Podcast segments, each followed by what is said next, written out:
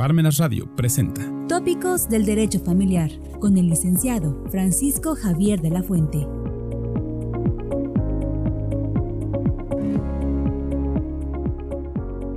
Miércoles 17 de mayo del año 2023. Muy buenas tardes tengan todos ustedes que me escuchan semana tras semana los días miércoles a las 3 de la tarde. De verdad, para mí es una satisfacción y una alegría el estar con ustedes compartiendo novedades de materia familiar y de esa forma, pues ponernos al día, al día de lo que está sucediendo en esta materia. Recordemos que hemos estado invitando algunos juristas, jueces, abogados prestigiados, tanto del Estado como nacionales y extranjeros. Pero ustedes me lo pidieron y vamos a dar la continuidad a nuestra plática de la semana pasada, que era relativa al procedimiento sucesorio en el nuevo Código Nacional de Procedimientos civiles y familiares. Y quiero hablar porque lo último que hablamos es que en los nuevos juicios sucesorios se van a acumular, ¿verdad? Algunos juicios ejecutivos incuados en contra de la persona de cuya sucesión se tratara antes de su fallecimiento. Eso es por economía procesal.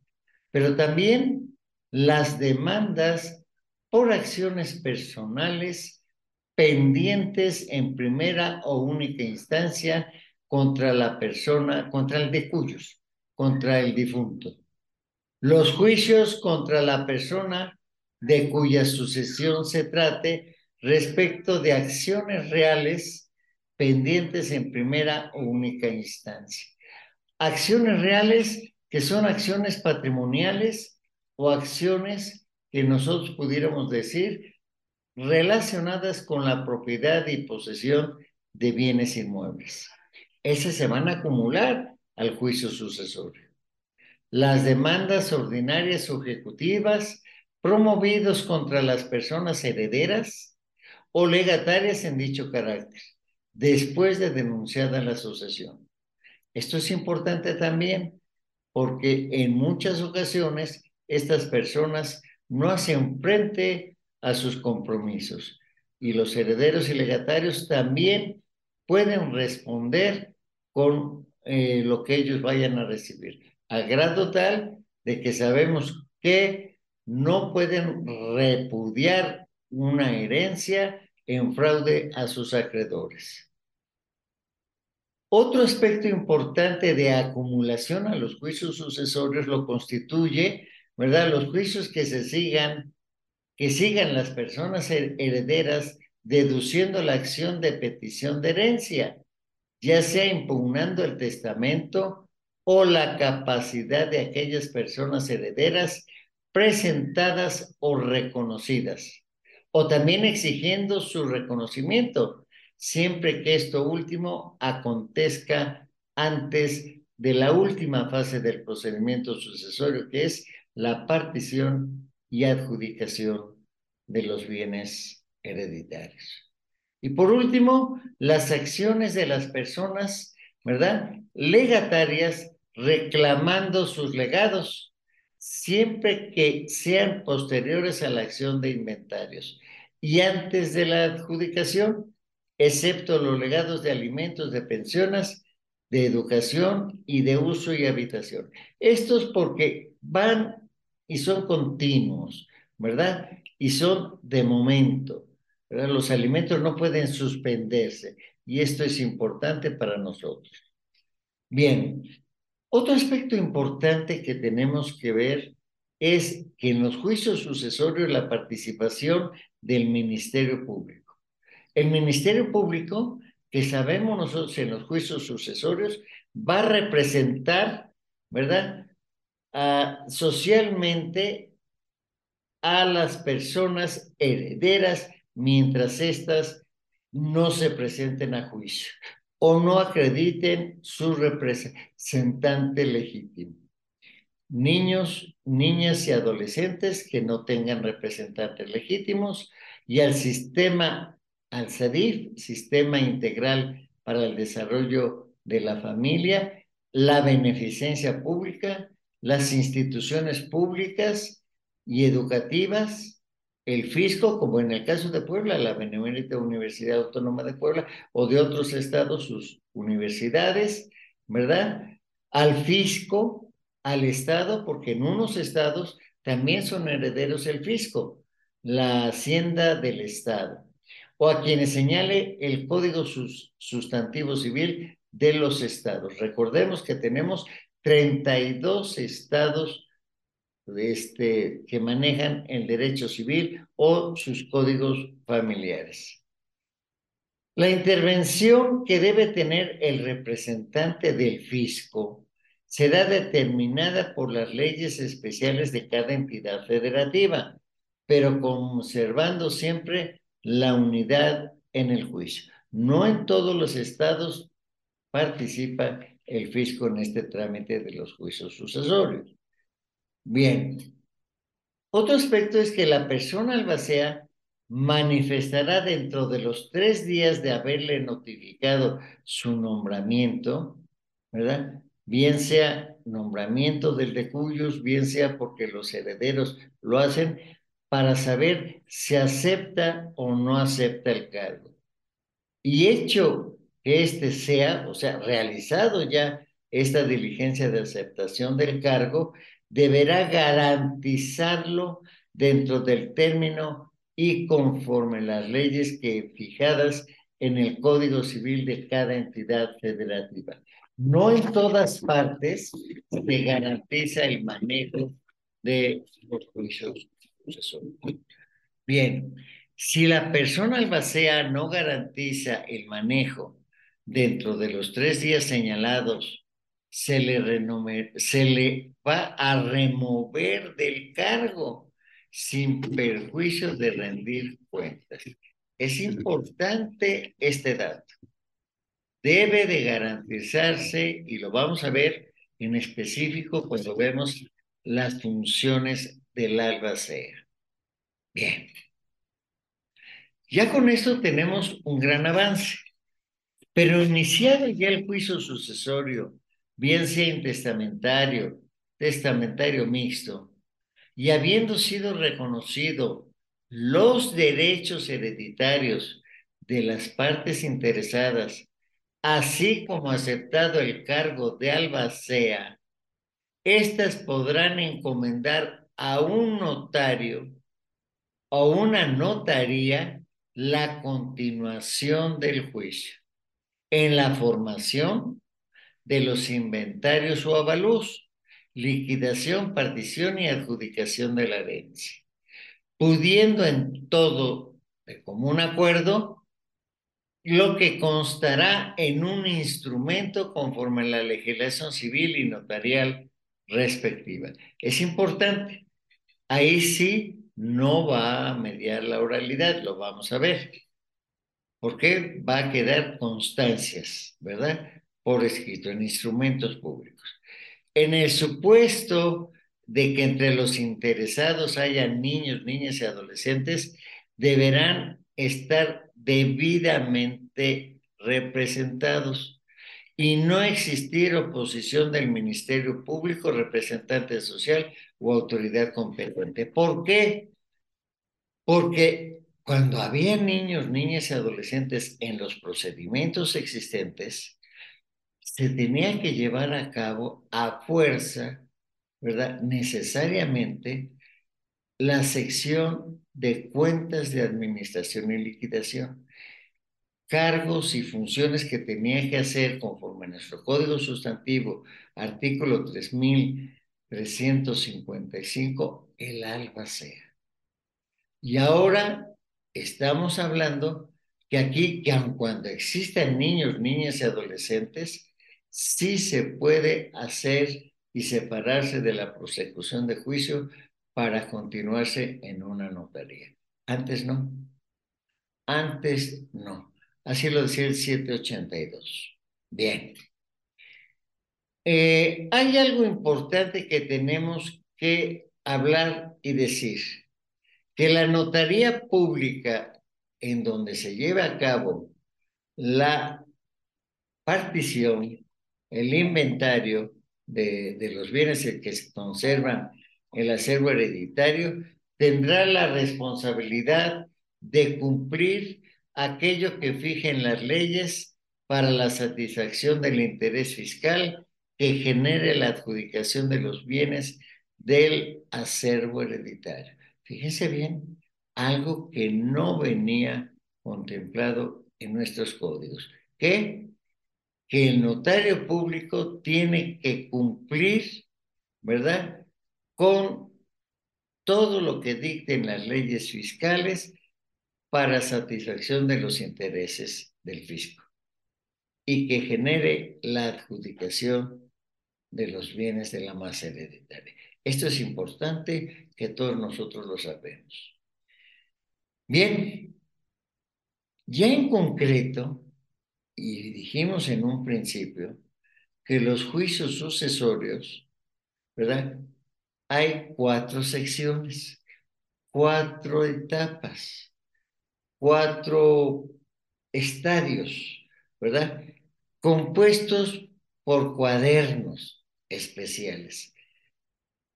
Pueden estos iniciarse conjuntamente las secciones segunda, tercera y cuarta, es decir, nos habla de los inventarios, administración y partición. ¿Esto quién lo hace?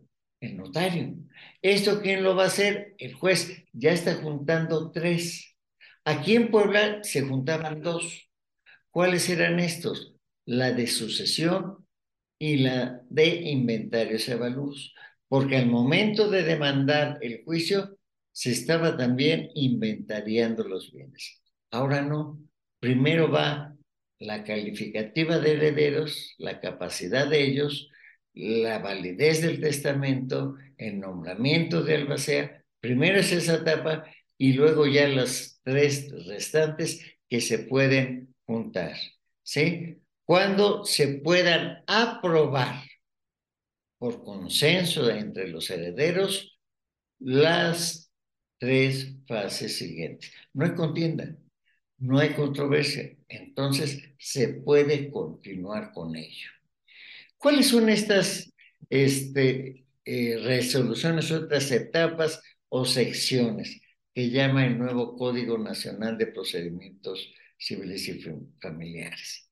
Bueno, la primera fase se llama de la sucesión. ¿Y qué va a comprender esta fase de la sucesión? Bueno, va a comprender la denuncia del, del juicio sucesorio testamentario, la protocolización de un testamento privado o de un testamento público cerrado, la denuncia del intestado. Eso va a comprender como primera parte. ¿Qué se va a acompañar? El acta de defunción de la persona de cuya sucesión se trata, es decir, del de cuyos. Las citaciones a las personas herederas, así como la convocatoria a quienes se creen con derecho. ¿Esto cómo se hace? Mediante dictos. Lo vamos a ver más adelante. Bien. Cuatro, la constancia de haberse eh, obtenido o informado de la existencia o no de testamento otorgado por el de cuyos, ¿verdad? Ante la autoridad competente o de cada entidad, es decir, el Archivo General de Notarías, así como el RENAT. ¿Qué es el RENAT? El Registro Nacional de Avisos de Testamento esos informes para saber, en el caso de que no exista un testamento o se ignore que existe ese testamento, entonces sí, el juez tiene necesariamente, aun cuando existe el testamento, tiene que solicitar ese informe para saber si fue el último testamento o no lo fue. Otro aspecto de esta primera etapa es el reconocimiento de los derechos hereditarios, la repudiación y aceptación de la herencia y de los legados en caso de la comparecencia de los legatarios, el reconocimiento de la validez del testamento y la declaratoria de herederos. Esto es importante. En esta fase se va a ver. Aquí no lo dice en nuestro Código Actual de Procedimientos Civiles, el artículo 781 de nuestro Código Adjetivo Civil. ¿Por qué? Porque nos dice que la resolución del juez tiene que reconocer esto. Esa es una parte esencial, ¿verdad? La capacidad de reconocer la capacidad del testador, la capacidad de los herederos, el nombramiento de albacea, ¿verdad? También eh, va a ser todo lo relativo a la validez del testamento, si se cumplieron o no se cumplieron con todas las formalidades del testamento y la declaratoria que hará el juez de los herederos. Otro aspecto es el relativo al nombramiento y aceptación del cargo de albacea. Albacea que va a ser albacea definitivo, ya no provisional. Y como lo habíamos hablado, algo importante, el interventor ya se va a hacer un lado para que quede el albacea definitivo. ¿Verdad? Esto es. Luego, los incidentes que se promueven sobre la remoción de la albacea, los interventores o albaceas judiciales o provisionales. ¿Qué significa esto? Que todos los incidentes que se puedan eh, pues tramitar en esta primera fase que llamamos de la sucesión, está implicado, ¿verdad?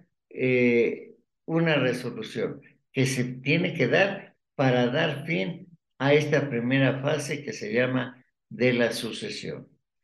Bien, también las resoluciones que se pronuncien sobre la validez del testamento. ¿Sí? La capacidad legítima para heredar, lo que les estoy comentando, y la preferencia de los derechos hereditarios. Porque acuérdense que las leyes sustantivas dicen en los juicios sucesorios intestamentarios que los parientes más próximos en grado excluyen a los más remotos. ¿Qué queremos decir? Y recordando que si existen hijos, excluyen a todos los demás parientes que si existen hijos y cónyuge, hijos y cónyuges en la sucesión legítima, ¿eh? hijos y cónyuges heredan por igual la esposa como si fuera un hijo, respetando siempre los gananciales de la esposa. Si no existen hijos, ni esposa, ni concubina, ¿quién va a heredar? Los ascendentes. O sea, se va excluyendo. Por eso decimos, los parientes más próximos en grado excluyen a los más remotos. Si hay hijos y esposa, no heredan los papás, salvo tendrán derecho a alimentos. Tendrán derecho, pero no en calidad de herederos, sino en calidad de acreedores alimentistas. Esto es importante que ustedes lo tomen en consideración. ¿Sí? Entonces, aquí vemos que esta comprende la primera fase. Voy a decir en este, en este periodo, en este eh, día 17 de mayo, qué es lo que comprende la segunda fase de inventarios y avalúos para que en los subsecuentes este, programas veamos algo de las demás fases. Bueno, la segunda fase que considera nuestro eh, derecho sucesorio en el nuevo Código Nacional de Procedimientos Civiles y Familiares se llama de inventarios y avalúos. ¿Y qué va a contener?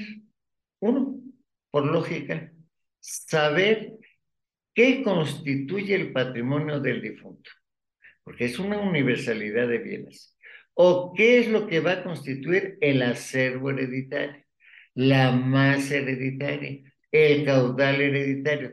Tres nombres que significan lo mismo. ¿Qué va a contener? El inventario realizado por la persona que tenga el cargo de interventor, albacea judicial o provisional.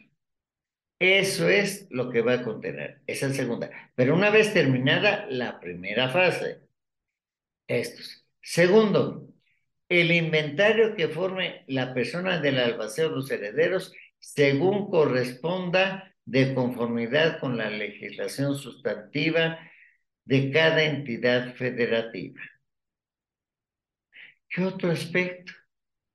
La documentación que acredite la propiedad de los bienes inmuebles y su identificación plena con los datos del título de propiedad, la escritura contenida en el instrumento notarial respectivo, acompañando de ser necesario la constancia de alineamiento en número oficial del inmueble o cualquier otra constancia de autoridad competente de acuerdo a cada entidad federativa. Es importante que nosotros conozcamos, ¿verdad?, ese acervo hereditario. No solamente en cuanto a los saberes, sino también en cuanto a los deberes. Esto es, lo activo y lo pasivo de la sucesión. Y esto también para que todos los herederos tengan conocimiento de ello y qué es lo que se va a distribuir entre ellos o lo que designó el este, testador o el de cuyos para cada uno de los herederos. Recordemos, no es igual sucesión legítima que sucesión testamentaria. En la sucesión testamentaria se respeta la voluntad del testador. Esto es, no necesariamente le va a dejar a los parientes consanguíneos, sino también le puede dejar a otros, otras personas ajenas a un parentesco. ¿Está claro? Creo que esto es necesario para nosotros tomarlo en consideración, tanto para abogados como para usted, para usted que está escuchando esto y que debe de saberlo para cuando vaya a ver a un abogado o cuando quiera tramitar un, un juicio sucesorio, vaya usted con el abogado y coméntele, yo sabía esto porque lo escuché en el programa Tópicos de Derecho Familiar de Parmenas Radio. Bueno, ¿qué más debe ser? Dice eh, nosotros el avalúo, es importante porque el avalú es el que nos va a determinar, en dado caso, el monto que se va a distribuir. Ejemplo, yo inventaré una casa, dinero en el banco y un carro. La casa que vale un millón de pesos. Eh, dinero en el banco que vale 750. ¿sí? Y un carro que vale 250. Total, 2 millones. ¿Cuántos herederos son? Cuatro. Si yo tengo el valor de estos cuatro, no puedo decir, oye, es que a, A le va a tocar la casa. ¿Por qué? Si el acervo hereditario vale 2 millones de pesos. Entonces, a cada uno, ¿cuánto le debe de tocar? 500 mil pesos. Ah, tú te quieres quedar con la casa pagarle a la sucesión 500 mil pesos. Ah, tú te quieres quedar con este, el dinero en el banco. Bueno, te quedas con 500 y da la sucesión 250. Tú te quieres quedar con el carro. Ah, entonces son 250 más 250 que te va a dar de lo que sobra del banco, etcétera. Los arreglos en la partición, eso lo vamos a ver en la adjudicación. Es por ello que es necesario en decir, del avalú. Esto, el avalú lo va a solicitar al albacea y los herederos deberán practicarlo por corredor o corredores públicos, o bien por peritos valuadores certificados, o bien de institución crediticia o de auxiliares de la Administración de Justicia. y el valor catastral según la entidad federativa de qué se trate. Esto es importante que todos nosotros lo sepamos. Otro aspecto importante de esta segunda sección de inventarios y avalúos son los incidentes que se promuevan. Pero ¿qué incidentes se van a promover? Bueno, faltaron estos bienes, no se listaron en el juicio, hay que anotarlos. Oiga, se evaluó mal, este, la casa no vale un millón, vale dos. Entonces ahí se promueve por cualquier interesado de los herederos un, un reclamo, una observación que se tiene que hacer valer en el juicio. Y por último, debe de haber ya por el juez una resolución sobre los inventarios y los avalúos. Esto es lo que se comprende en la segunda parte del procedimiento hereditario. Entonces ya vimos dos, la sucesión y la relativa a los inventarios y avalúos. Perdón que lo esté haciendo a nivel plática, a nivel charla, no tan este, eh, técnicamente o como lo dicen los libros o como lo dice a veces la ley. He tratado de hacerlo y facilitar el conocimiento para ustedes que son asidos a nuestro programa, para que me puedan entender. Y si no, ya saben, pueden consultarlo directamente al IPODEF, Instituto Poblano de Derecho Familiar, al 240 22 22 40 68 92 o 22 22 40 71 26. Pues les agradezco a ustedes el haberme escuchado este 17 de mayo del año 2023. No olviden, y no quiero dejar pasar por alto mis felicitaciones para que este pasado lunes 15 de mayo, que se festejó el Día del Maestro, el día, ¿verdad?, del, pues el que transmite las enseñanzas a todos sus alumnos, los conocimientos, el que facilita la información, pues felicitarlo, porque gracias a ellos, pues a veces somos lo que somos. Gracias a los maestros. Un fuerte abrazo de mi parte y de todos los miembros del Instituto Poblano de Derecho Familiar. Agradezco a ustedes su atención y nos vemos. Nos vemos el próximo eh, día 24, ¿verdad? Para que sigamos charlando sobre una tercera parte del procedimiento hereditario en el nuevo Código Nacional de procedimientos civiles y familiares. Por su atención, muchas gracias y hasta luego. Radio presentó. Tópicos del Derecho Familiar